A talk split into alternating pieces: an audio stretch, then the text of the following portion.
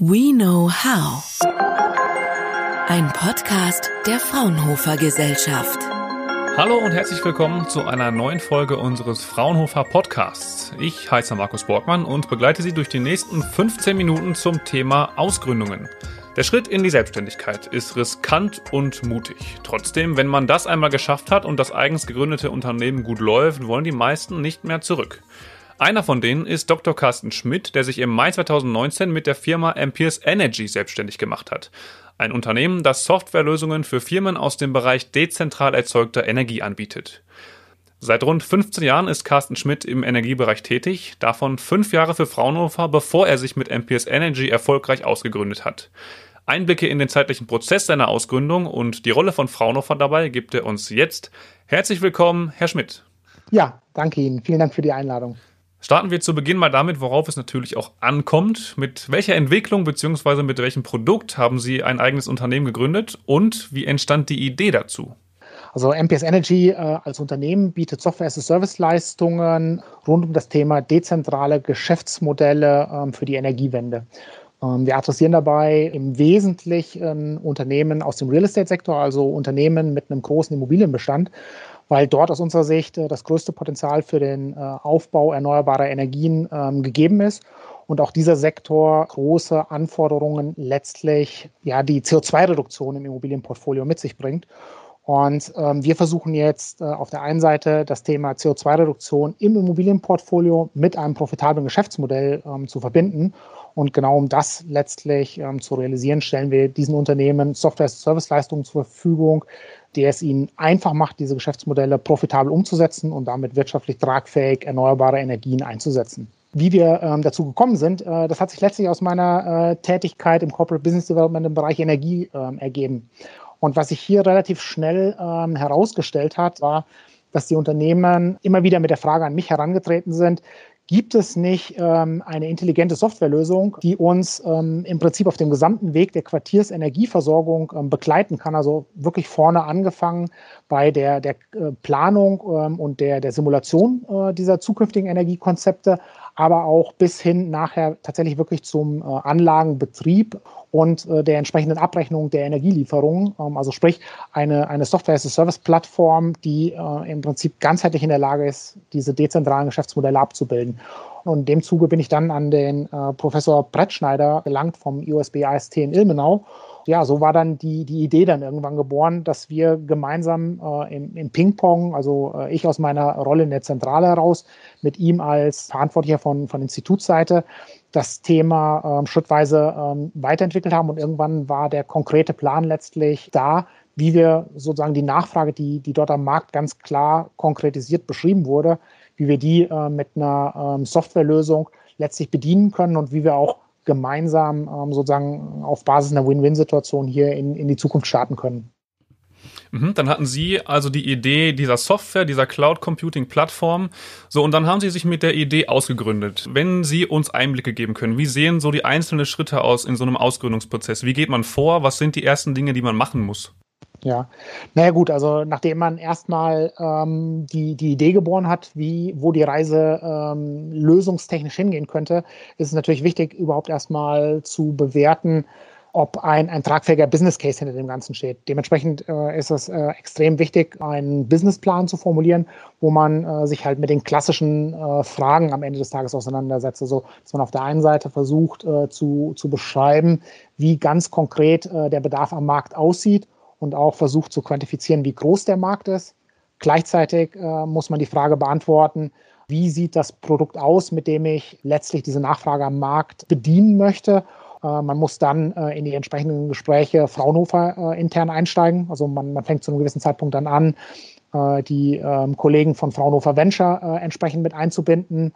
Darüber hinaus musste ich natürlich auch äh, mein unmittelbares äh, Umfeld ähm, dort in der Organisation mit einbinden, äh, mit welchen Plänen und Ideen wir uns da beschäftigen und dann sozusagen den, den ganzen Entscheidungsprozess im Konzern zu durchlaufen. Ähm, das hat natürlich dann schon noch einen Moment äh, gedauert, aber ich würde sagen, von der ersten äh, Idee ähm, bis hin dann tatsächlich äh, wirklich zu äh, de, dem Notartermin, wo dann äh, die, die Gründungsdokumente unterschrieben werden. Das Ganze hat bestimmt ein Jahr bis anderthalb Jahre gedauert in der Summe. Mhm.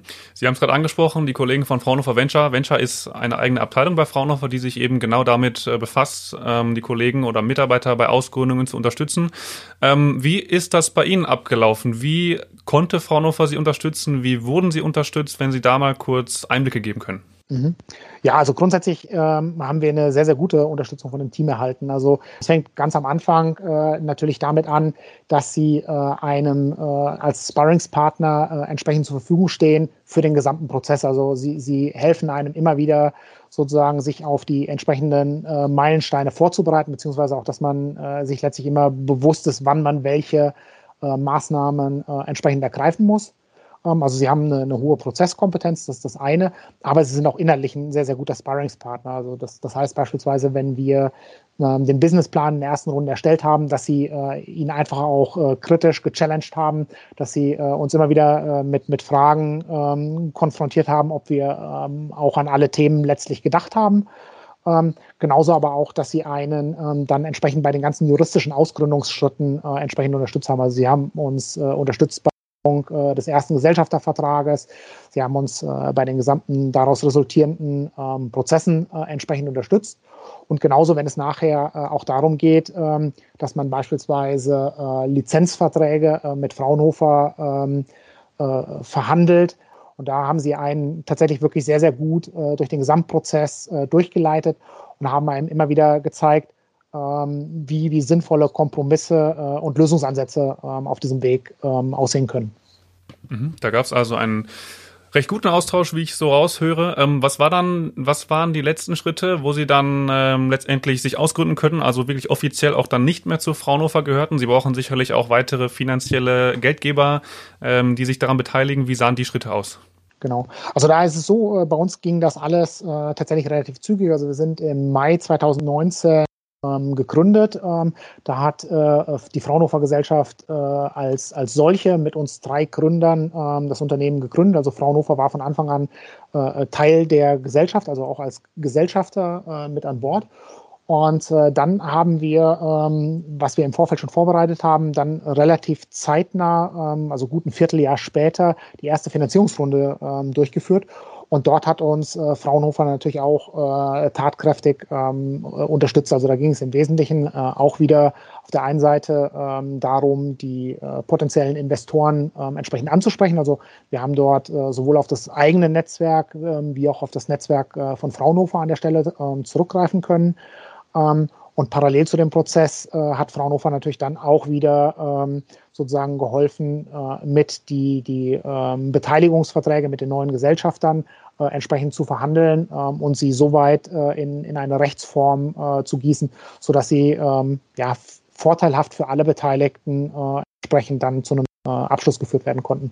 Und ja, darauf basieren sozusagen ist äh, Fraunhofer ähm, mit äh, insbesondere der Fall äh, in, dem, äh, in, in, dem Zusammenhang mit äh, den Kollegen von der, der Venture-Organisation auch ein, ein, sehr aktiver Gesellschafter, so dass sie uns halt permanent auch jetzt im Regelprozess des Unternehmensaufbaus ähm, begleiten. Also dass sie auch immer wieder ähm, da mit, mit äh, guten Lösungen ähm, beziehungsweise auch ähm, ja, mit, mit kreativen Ideen ähm, sozusagen die, die Unternehmensführung oder auch die Unternehmensentwicklung ähm, entsprechend unterstützen.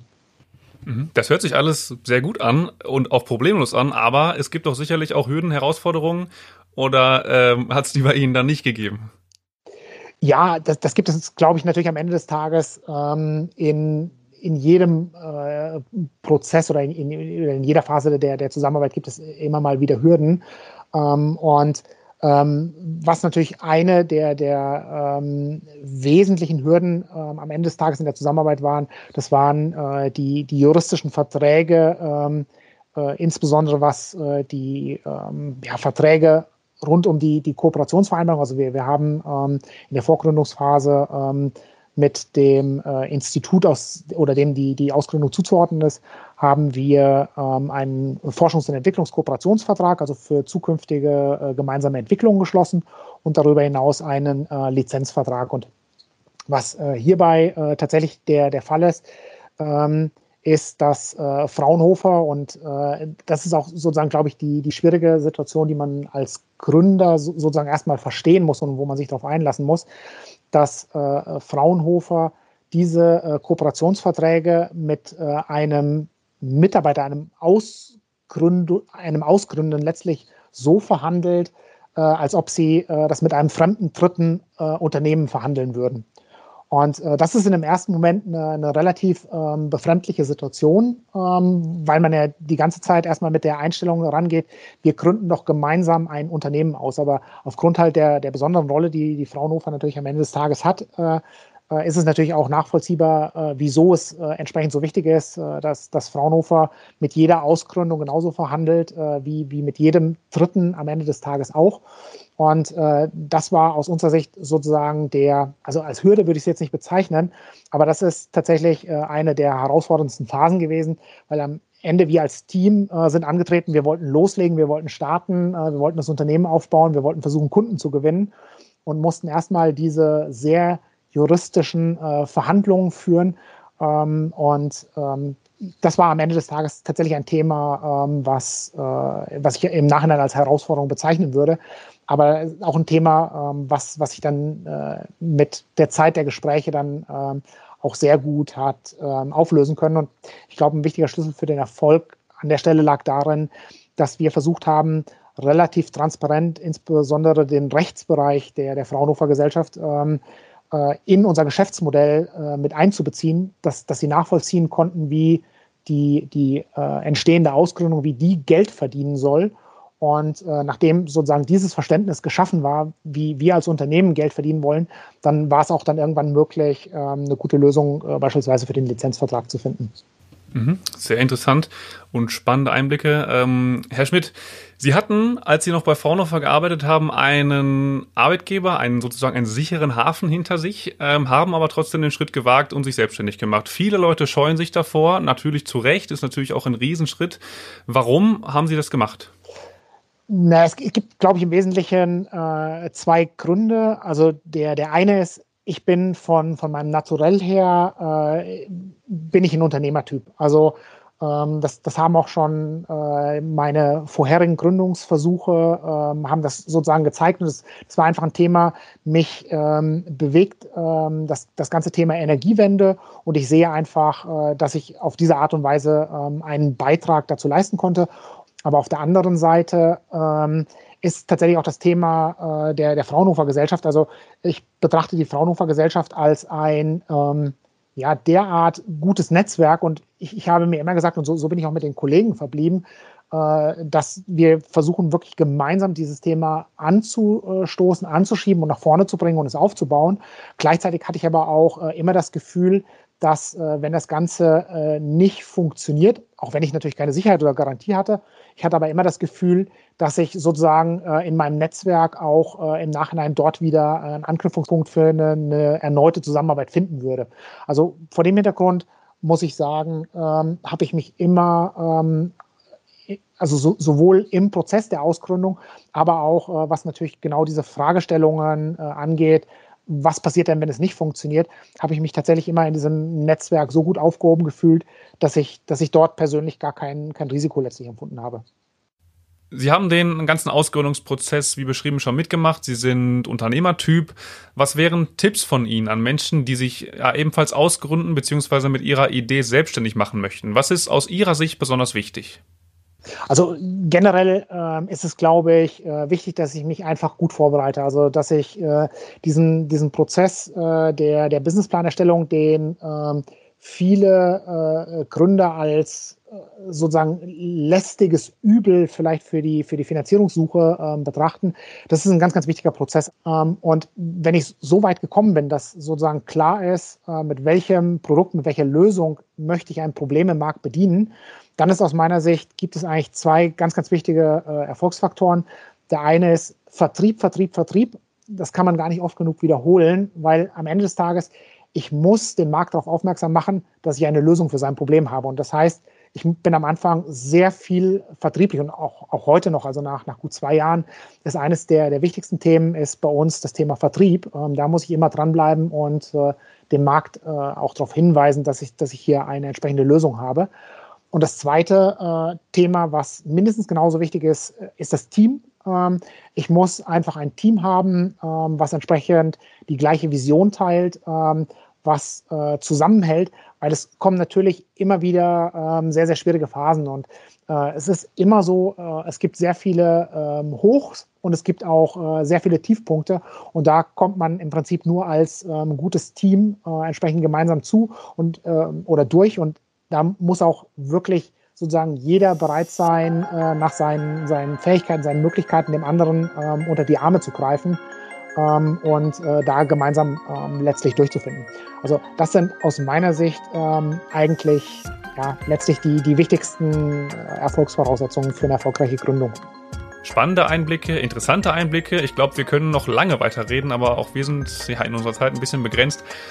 Sich mit der eigenen Idee ausgründen und selbstständig machen ist ein großer Schritt. Dr. Carsten Schmidt hat ihn gewagt und mit der Amperes Energy GmbH ein erfolgreiches Unternehmen auf den Markt gebracht. Was es bei einer Ausgründung zu beachten gilt und wie man durch Fraunhofer dabei unterstützt wird, das hat er uns in den vergangenen 15 Minuten verraten. Vielen Dank Ihnen für die spannenden Infos und ja, besten Dank für die ganzen Einblicke, Herr Schmidt. Ja, gerne, kein Problem. Fraunhofer. We know transfer.